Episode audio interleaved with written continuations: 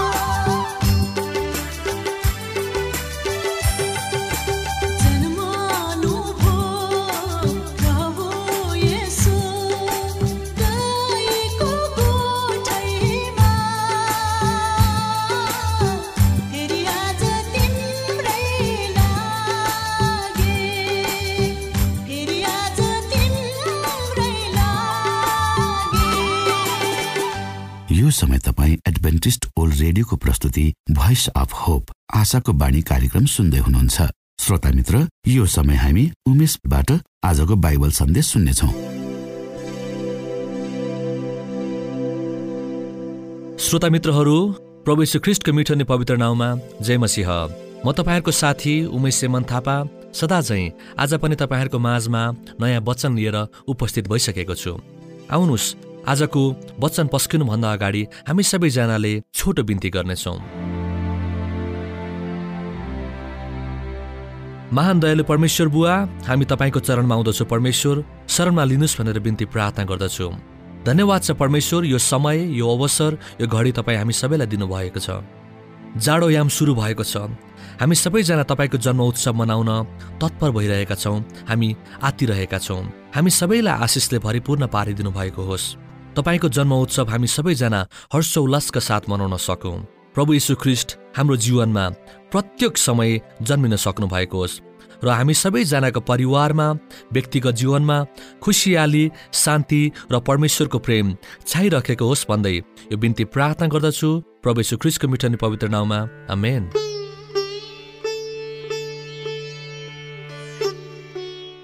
श्रोता मित्रहरू तपाईँहरू सबैजनालाई क्रिसमसको शुभकामना।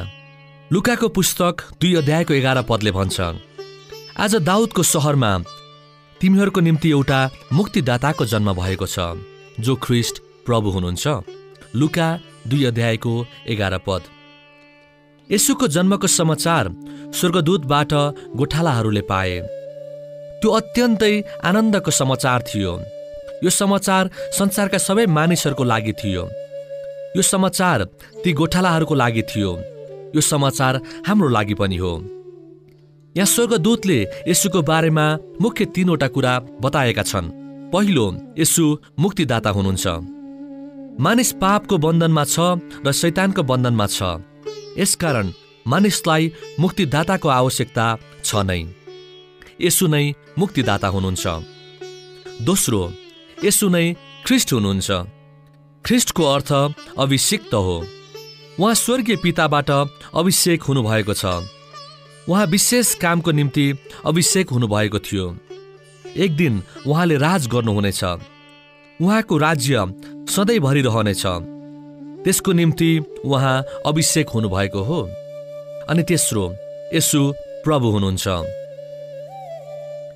यसुलाई प्रभुहरूका प्रभु पनि भनिएको छ। यसु सबैभन्दा माथि हुनुहुन्छ। यसु सबैको मुक्तिदाता सबैको ख्रिस्ट र सबैको प्रभु हुनुहुन्छ। यसकारण ती गोठालाहरूले स्वर्गदूतले भनेको कुरामा विश्वास गरे। यसुलाई भेट्न आत्तुरी साथ उनीहरू गए। त्यसै कारण गोठालाहरूले यसुको बारेमा अरूलाई बताए। अनि परमेश्वरको महिमा पनि गरे। श्रोता मित्रहरू क्रिसमसको सन्देश। हामी सबैको लागि यही छ कि स्वर्गदूतले दिएको सन्देश जसरी ती गोठालाहरूले पालन गरे। त्यसरी नै हामीले पनि पालन गर्नुपर्छ। क्रिसमसको पुनित अवसरमा समस्त नेपाली दाजुभाइ दिदीबहिनीहरूलाई परमेश्वरले स्वर्गीय आशिष देऊन् भनी हाम्रो पनि शुभकामना छ। श्रोता मित्रहरू यसो ख्रिस्ट यस संसारमा किन आउनुभयो त? जीवन निश्चित सुरुवात र अन्त्य भएको एक यात्रा हो। अनि तपाईँ बुद्धिमान हुनुहुन्छ भने तपाईँले पनि हनुकले तिन सय वर्षसम्म गरेको काम गर्नुहुनेछ। उनी परमेश्वरको साथ साथ हिँड्थे। परमेश्वरसँग त्यति धेरै वर्षहरू बिताएपछि तपाईँले उहाँलाई कति राम्ररी चिन्नुहुन्थ्यो होला भनेर कल्पना गर्न सक्नुहुन्छ। परमेश्वरसँग हिँड्नु कहिले पनि अल्छी वा वाक्क लाग्दो हुँदैन। भजनकारले भनेका छन् तपाईँले मलाई जीवनको मार्ग देखाउनु भएको छ। तपाईँको उपस्थितिद्वारा तपाईँले आनन्द मलाई गदगद पार्नुहुनेछ भनेर भजन सङ्ग्रहको पुस्तक सोह्र अध्यायको एघार पदले हामीलाई भन्दछ। परमेश्वरले तपाईँलाई उहाँको आफ्नै लागि सृष्टि गर्नुभयो अनि तपाईँले आफ्नो जीवनको निम्ति उहाँको उद्देश्य पत्ता लगाउनु भएपछि तपाईँले शान्ति र आनन्द पाउनुहुनेछ। यदि तपाईँले समुद्रबाट एउटा माछा निकालेर त्यसलाई किनारमा राख्नुभयो भने त्यसलाई सास फेर्न कठिन भएर त्यसका कत्लाहरू सुक्दै गरेको देख्नुहुनेछ। के त्यो माछा खुसी छ त? छैन। तपाईँले त्यसलाई रुपियाँ पैसाको थुप्रोले पुरिदिनु भयो भने पनि त्यो खुसी हुन्छ त? अह हुँदैन। आइप्याड असल पुस्तक र चिसो पेय पदार्थले त्यसलाई खुसी बनाउन सक्छ त? अवश्य पनि सक्दैन। अनि नयाँ नयाँ लुगा कपडाले नि। अह त्यस्तै पनि सक्दैन। एउटा मात्र कुराले त्यसलाई खुसी बनाउन सक्छ। त्यसलाई फेरि पानीमै फर्काइदियो भने। त्यो माछा किनारामा कहिले खुसी हुँदैन। किनकि त्यो किनारामा रहने सृष्टि गरिएको थिएन। त्यो समुद्रमा रहन सृष्टि गरिएको थियो। जसरी तपाईँ पनि परमेश्वरसँग सङ्गति गर्न सृष्टि गरिनु भएको छ। उहाँलाई नभेटाउनु भएसम्म तपाईँले पनि सधैँ पानी बिनाको माछा जस्तै अनुभव गर्नुहुनेछ। कहिले शान्ति र आनन्द पाउनुहुने छैन। अनि असल सन्देश त के छ भने उहाँको जन्म उत्सवमा। उहाँ तपाईँको नजिक हुनुहुन्छ। प्रार्थना गरेर तपाईँले उहाँलाई पाउन सक्नुहुन्छ। तपाईँले उहाँलाई आफ्नो हृदयमा निम्त्याउनु भएपछि तपाईँले फेरि कहिले रित्तो अनुभव गर्नुपर्ने छैन। त्यो पहिलो क्रिसमसमा यसो किन आउनुभयो? तपाईँलाई थाहा छ? उहाँले हामीलाई बताउनुहुन्छ कि? युहुनाको पुस्तक सत्र अध्यायको तेह्र पदमा यसो भनेर लेखिएको छ कि तिमीहरूमा मेरो आनन्द पुरा होस् भनेर यसो ख्रिस्ट तपाईँ र मेरो लागि जन्मिनु भएको छ। श्रोता मित्रहरू हाम्रो मण्डली भवनमा लेखिएको केही वाक्यांशहरूले हामीलाई क्रिसमसको बारेमा फेरि सोच्न बाध्य नै तुल्याउँछ। वास्तविक धरातालमा हुँदाहुँदै पनि हाम्रो क्रिसमसको आराधनालाई जीवनको थकान र पीडाबाट एकछिनको लागि पर हट्ने एउटा चाडको रूपमा मान्ने परीक्षाबाट हामी सकेसम्म आफूलाई पर नै राखौँ। ख्रिस्ट आउनुभएको संसार वास्तविक थियो। सहरमा उहाँको लागि एउटा कोठा पनि थिएन। जबकि देशमा निर्दोष बालकहरूको हत्यारा हेरो दरबारमा ठाँटसँग बसेको थियो। उहाँ हामी कहाँ आउनुभयो? हामीलाई संसारको कठिनाईबाट जोगाउनको लागि मात्र होइन तर त्यसलाई सामना गर्ने उत्साह र सहन सक्ने शक्तिलाई दिनलाई आउनुभयो। कुनै जादुमय ढङ्गले जीवनलाई कष्टकारबाट छुटकारा दिनलाई होइन तर हामीलाई हाम्रो हृदयमा उहाँको शान्ति दिनलाई आउनुभयो। कष्ट उर्लने चोटग्रस्त संसारमा चङ्गाई ल्याउन सकुन् त्यो चङ्गाई उहाँको शान्ति हो। मरियम र युसुफले नवजात बालक यसुलाई परमप्रभु कहाँ समर्पण गर्ने बेलामा सिमियोनले तिनीहरूलाई भनेका थिए हेर यो बालक इजरायलमा धेरैको पतन र उत्थानको निम्ति र धेरैबाट विरोधमा बोलिने एउटा चिन्हको निम्ति नियुक्त गरिनेछ ताकि धेरैका हृदयहरू हृदयका विचारहरू प्रष्ट हुन् अनि तरवारले तिम्रो आफ्नो हृदय पनि छेड्नेछ भनेर लुकाको पुस्तक दुई अध्यायको चौतिस र पैँतिस पदले हामीलाई भन्दछ। क्रिसमसको वास्तविकतादेखि फुर्सद लिने क्षण होइन। तर शान्तिको राजकुमारसँग अगाडि बढ्ने बेला हो भनेर हामीलाई भनिएको छ। हामीलाई बिलौना र पीडादेखि सुरक्षा दिन ख्रिस्ट आउनुभएको होइन बरु जोसँग उहाँको शान्ति छ ऊ जस्तो सुकै सङ्कटमा पनि बाँच्न सकोस् भनेर उहाँ आउनुभएको हो। अन्धकारले भरिएको संसारमा ज्योति दिन यसु तपाईँ अनि मेरो लागि आउनुभएको छ। श्रोता मित्रहरू व्यापारमा असफल भएपछि क्रिसमसको लागि थोरै रकम बचाउन सफल भएका एक दम्पतिको बारेमा मैले कतै पढेको थिएँ। तिनीहरू नयाँ वर्षमा अन्त कतै सर्दै थिए। तर यी घटनाहरूका कारण तिनीहरूको बिदाको समय नबिग्रोस् भन्ने चाहन्थे। तसर्थ तिनीहरूले एउटा भोजको आयोजना गर्ने निदो गरे। पाहुनाहरू आइपुग्दा तिनीहरूले देवदारको रुखमा एउटा बत्ती सजाइरहेका र रिबन बेरिएको कागजमा कागजको एउटा सानो टुक्रा देखे। तिनीहरूले खुसी भएर भने हाम्रो आशिषको रुखमा तपाईँहरूलाई स्वागत छ। धेरै कष्टदायक समयहरूमा पनि परमेश्वरले धेरै तरिकाबाट हामीलाई आशिष दिनुभएको कारण हामीले यस रुखलाई उहाँमा समर्पण गर्ने निर्णय गर्यौं। कागजका हरेक टुक्राले यस वर्ष हामीलाई उहाँले दिनुभएको आशिषको बारेमा वर्णन गर्दछ। यस परिवारले यसै समयदेखि धेरै कष्टहरूको सामना गर्नु पर्यो। तर पनि तिनीहरूले प्रभुतिर दृष्टि लगाउने निदो गरे। तिनीहरूले प्राय त्यस क्रिसमसलाई आशिषको रुखसँग तुलना गर्नु नै सुन्दर पक्ष थियो किनकि तिनीहरूले मरियमले झैँ गवाई दिन सक्दथे। मेरो आत्मा मेरो मुक्तिदाता परमेश्वरमा रमाहाट गर्दछ। उहाँ जो शक्तिशाली हुनुहुन्छ उहाँले मेरो निम्ति महान काम गर्नुभएको छ भनेर लुकाको पुस्तक एक अध्यायको सडचालिस अनि अडचालिस पदले तपाईँ र मलाई भन्दछ। तपाईँको कुनै पनि समस्याले क्रिसमसलाई बिगार्नु पर्दैन किनकि ख्रिस्टलाई कुनै वस्तुले पनि बिगार्न सक्दैन। यसोमा दृष्टि लगाउनुहोस् र उहाँको आशिषहरू अरू मानिसहरूसँग बाँड्ने प्रयास गर्नुहोस्। सकेसम्म तपाईँको आफ्नै आशिषको रुखहरूद्वारा। यसो आउनुभयो। तपाईँ अनि मेरो निम्ति आउनुभयो। साधारण तर गहकिलो पवित्रताको रहस्य खोल्नलाई अचम्मको प्रेम र आशिषको गहिराई बुझाउनुलाई। श्रोता मित्रहरू क्रिसमसलाई अर्थपूर्ण बनाउनको लागि ख्रिस्टलाई हाम्रो जीवनमा जहिले पनि पहिलो प्राथमिकता दिन सकेका हौ। तपाईँहरूको मनमा लाग्न सक्छ यसो ख्रिस्ट किन जन्मिनु पर्थ्यो? उहाँको जन्मको किन आवश्यकता थियो? किनभने परमेश्वर कस्तो हुनुहुन्छ भनेर प्रकट गर्नको लागि उहाँ जन्म नै पर्नु जन्म नै पर्नुपर्ने थियो। यहुनाको पुस्तक एक अध्यायको आठ पदले भन्छ उनी आफै त्यो ज्योति थिएनन् तर त्यस ज्योतिको गवाई दिन आए। यहुना आफै ज्योति थिएनन् तर परमेश्वर ज्योति हुनुहुन्थ्यो भनेर यहुनाको पुस्तक एक अध्यायको आठ पदले हामीलाई भन्दछ। त्यसै गरी यसु ख्रिस जन्म नै पर्थ्यो किनभने हाम्रो पापको निम्ति मर्नको लागि अरू कोही पनि थिएन। यसु ख्रिस्टको मृत्यु नै मृत्युले मात्र उहाँको रगतले मात्र तपाईँ र मेरो कालो दाग तपाईँ र मेरो जीवनको पापदेखि हामीलाई बचाउन सक्दथ्यो। त्यसै गरी यसु ख्रिस्ट जन्म नै पर्थ्यो किनभने हामीलाई अरू कसैले सहानुभूति दिन सक्दैनथ्यो अनि जो परीक्षामा परेका छन् उनीहरूलाई सहयोग गर्नको निम्ति पनि ख्रिस्ट जन्म नै पर्थ्यो। हिब्रूको पुस्तक दुई अध्यायको अठार पदले भन्छ किनकि उहाँ आफैले कष्ट भोग्नुभयो र परीक्षित पनि हुनुभयो। यसैले परीक्षामा पर्नेहरूलाई उहाँले सहायता गर्न सक्नुहुन्छ। परीक्षामाथि उहाँले जहिले पनि विजय हासिल गर्नुभयो र हामीले पनि त्यसै गरोस् भन्ने उहाँ चाहनुहुन्छ। यसो क्रिस जन्मनु भयो। किनभने फेरि उहाँ दोस्रो पटक हामी मानिस जातिलाई लिएर आउन सक्नुहोस् भनेर।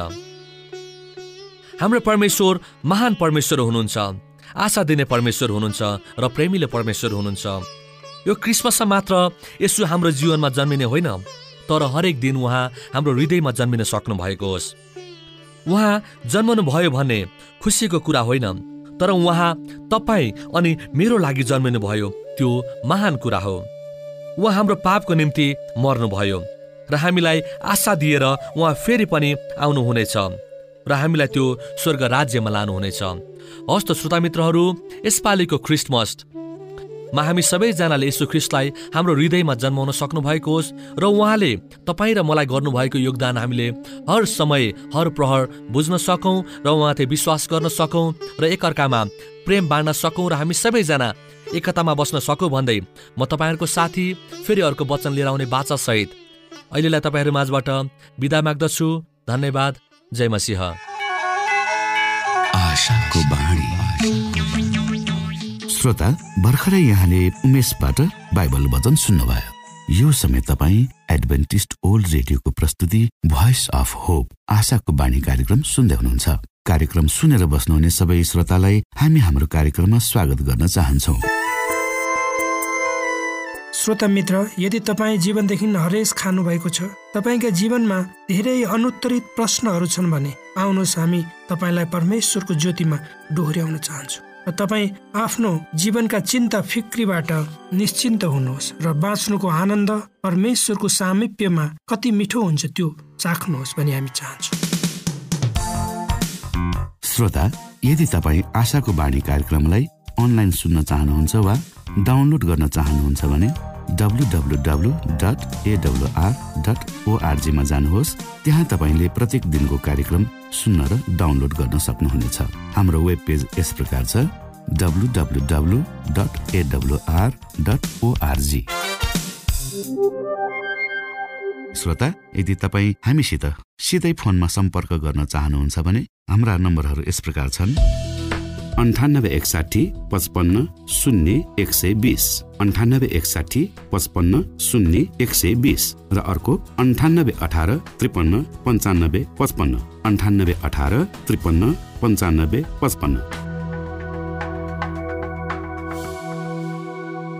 यो समय तपाईँ एडभेन्टिस्ट ओल्ड रेडियोको प्रस्तुति भोइस अफ होप आशाको बाणी कार्यक्रम सुन्दै हुनुहुन्छ। कार्यक्रम सुनेर बस्नुहुने सबै श्रोतालाई हामी हाम्रो कार्यक्रममा स्वागत गर्न चाहन्छौ। आउनुहोस् फेरि तपाईँलाई न्यानो स्वागत गर्दै यो मिठो भजन यहाँ सामु राख्दैछु।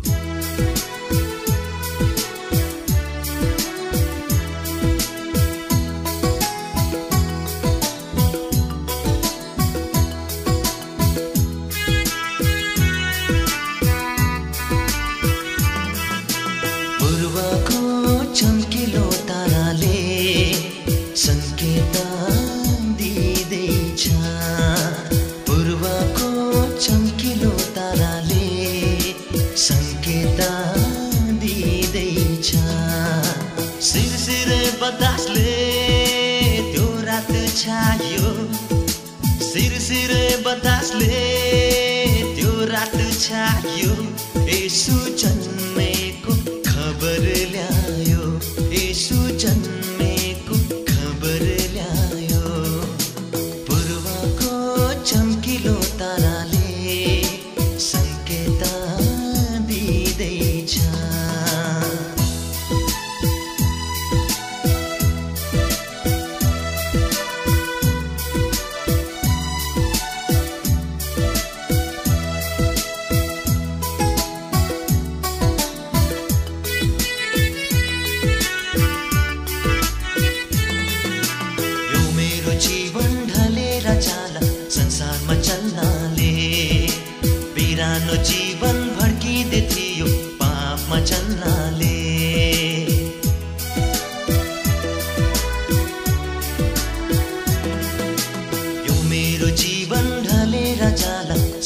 साथमा चल्नाले पिरानो जीवन भड्किँदै थियो पापमा चल्नाले।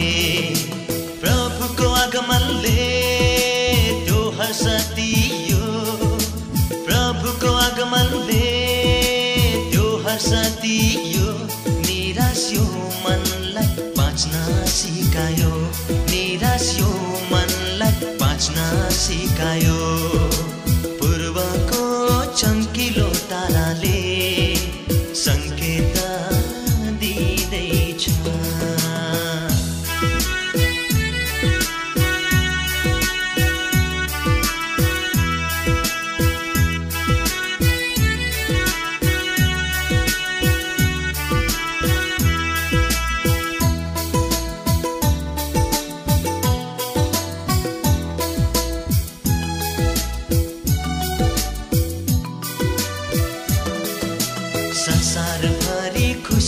child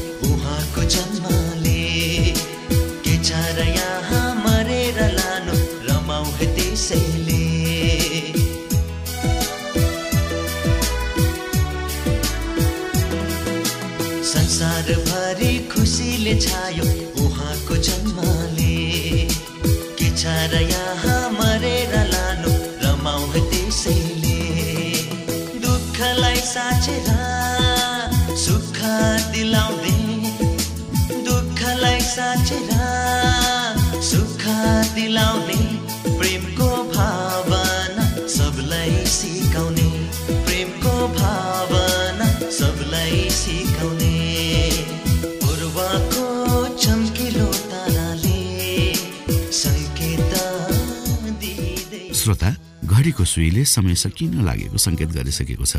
श्रोतासँग अरू समय बिताउने चाहना हुँदा हुँदै पनि हामीले कार्यक्रमबाट विदा माग्ने समय आइसकेको छ।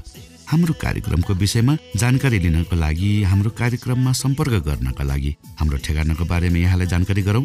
आशाको बाणी पोस्ट बक्स नम्बर दुई शून्य शून्य शून्य दुई काठमाडौँ नेपाल। यसै गरी श्रोता यदि तपाईँ हामीसित सिधै फोनमा सम्पर्क गर्न चाहनुहुन्छ भने हाम्रा नम्बरहरू यस प्रकार छन्। अन्ठानब्बे एकसाठी पचपन्न शून्य एक सय बिस। अन्ठानब्बे एकसाठी पचपन्न शून्य एक सय बिस। र अर्को अन्ठानब्बे अठार त्रिपन्न पन्चानब्बे पचपन्न। अन्ठानब्बे अठार त्रिपन्न पन्चानब्बे पचपन्न। श्रोता तपाईँ हामीलाई इमेल पनि गर्न सक्नुहुन्छ। हाम्रो इमेल एड्रेस यस प्रकार छ Nepal at AWR dot ORG Nepal at AWR dot ORG यदि तपाईँ हामीलाई अनलाइन सुन्न चाहनुहुन्छ वा डाउनलोड गर्न चाहनुहुन्छ भने तपाईँ W W W dot AWR dot ओआरजीमा जानुहोस् र त्यहाँ तपाईँले हाम्रो सबै कार्यक्रमहरू सुन्न सक्नुहुनेछ।